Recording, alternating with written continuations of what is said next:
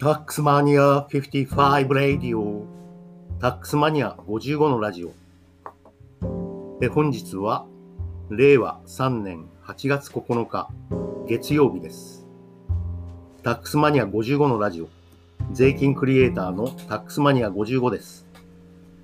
ユーデミーベストセラー講師を目指す税理士の細川武がえ皆さんに税金の話をわかりやすく噛み砕いて伝えます。映画、プロレス、UFO 格闘技、その他のヨタ話を材料に税金にまつわる話もしていきます。これからは初学者を意識してお客の悩みを解決する立場で、そして何よりもお客が受講後の未来を想像できるように、ターゲットを絞ってビデオの制作を続けていこうと思うわけです。え本日は偶数回え、税金の話をしていこうと思います。え本日のお題は、え私なりのユーデミーベストセラー講師への道ということで、税金の情報整理と出社選択の話をしたいというふうに思います。ここ数週間ですね、いろいろ考えていて、やはり一番大事なことは、え特に大事な部分については条文と重要な裁判例の原点に当たることというところにやはり私自身はたどり着きました。そうするとですね、初学者にとっては呪文やお経、外国語のように聞こえても、条文と判例の原点にあたることが重要なので、それを前出しにすることを決めました。そして、安心してください。えー、ちゃんと噛み砕いて分かりやすく説明しますよ。安心してください。履いてますよということで、えー、細かく誰にでも分かるように説明していくということですよね。えー、そこが重要かなというふうに思います。えそして、税金の情報整理とですね、税金の取捨選択、どの情報を取ってどの、どの情報を捨てていくか、これやはり、そういった意味では別の話だなというふうに結論付けました。そして、川口博之先生、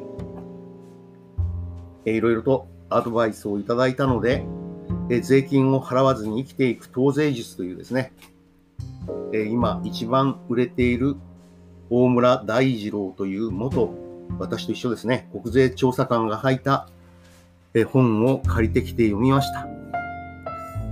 ですが、この方、よく税金のことが分かってないんですね。偉そうと言われるかもしれませんが、え知識が浅いので、えきちんとした結論にたどり着いていないということかなと思います。そして、そもそもこの当税術というのはですね、2000年にベストセラーになった田中角栄の当税術。これは立石勝則さんというジャーナリストがですね、その当時、田中角栄や堤義明がやらかした脱税について書いた話で、大村大二郎が書いているえー、情報を駆使してなるべき、なるべく税金を払っていかないようにしようという話とはですね、これ全く内容が違うということが言えると思います。え、繰り返しですが、え、なぜこのような、え内容のないものが成果物として上がってしまうかというとですね、えご本人がえー、条文と重要な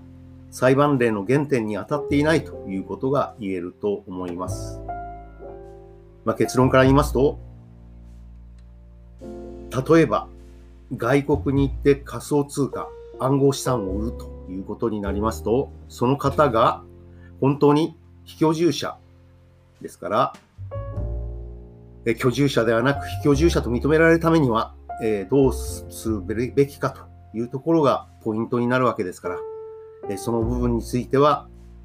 え深掘りをしていかなければいけない。そして深掘りをした上で、わかりやすい言葉で説明するということかなと思います。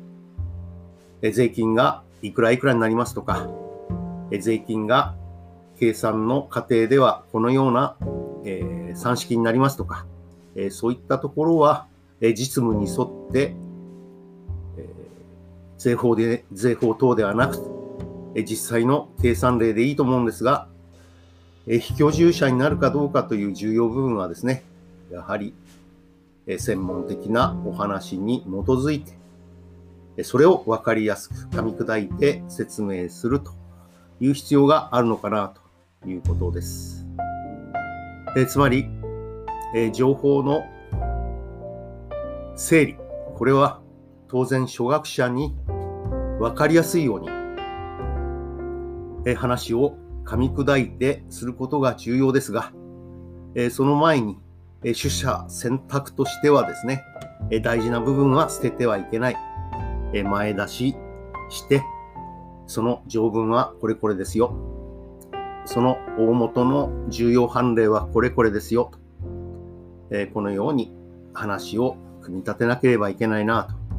いうふうに思います。えこれは、え税金という、え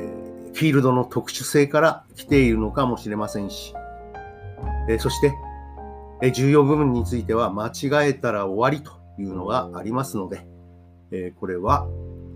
え私自身の、え税理士としての、え立場に立って、そして、え初学者のための、えビデオを作っていこうと、このように決めました。また、どんどん変わっていくかもしれません。えしかし、ここ数週間、いろいろ考えた末の結論です。えタックスマニア55レディオえ本日は